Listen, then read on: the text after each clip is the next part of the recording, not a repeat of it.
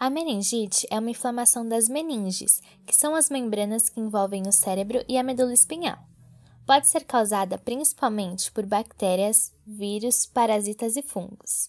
No Brasil, dados do Ministério da Saúde mostram que, em 2018, foram registradas 1.072 ocorrências da doença, apenas do tipo meningocócica, e 218 mortes. A doença pode atingir pessoas de todas as idades, sendo os idosos e as crianças os que mais correm riscos, principalmente menores de 2 anos, porque o sistema imunológico do bebê ainda não é forte o suficiente.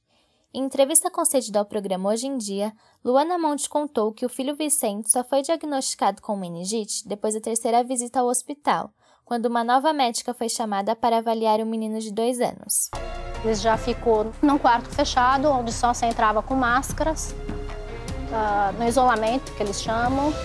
Os sintomas são variados e incluem febre alta e persistente, dor de cabeça, dor na nuca causando rigidez no pescoço, vômitos, perda do apetite, sonolência, confusão mental, agitação e grande sensibilidade à luz. A transmissão de uma pessoa para outra pode ocorrer pela tosse, espirro e pelas mãos sujas, no caso de alguns vírus. A meningite meningocócica, apontada como a causa da morte de Arthur Araújo Lula da Silva, neto do ex-presidente Lula, é considerada uma das formas mais graves da doença. A vacinação é a principal forma de evitar a meningite. Segundo a Sociedade Brasileira de Imunizações, as vacinas contra os tipos A, B, C, W e Y de meningococo são seguras e eficientes. O maior problema é que, nos postos públicos de saúde, só tem a vacina que protege contra a meningite C, a mais comum no Brasil. Durante o programa Bem-Estar, a infectologista Rosana Hitman falou da importância da vacinação para todas as classes sociais.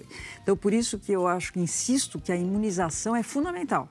Se você não der vacinação para essa população toda, a chance e o prognóstico dela é muito pior. Então, nós temos que dar acesso a isso, sem dúvida. Mesmo parecendo que é impossível proteger toda a população, a vacinação tem dado resultados positivos no Brasil e no mundo. Quem não se vacina além de arriscar a própria saúde, coloca em risco a saúde de outras pessoas e aumenta a circulação de doenças. De São Paulo, Isabela Oliveira para a Rádio Fapcom.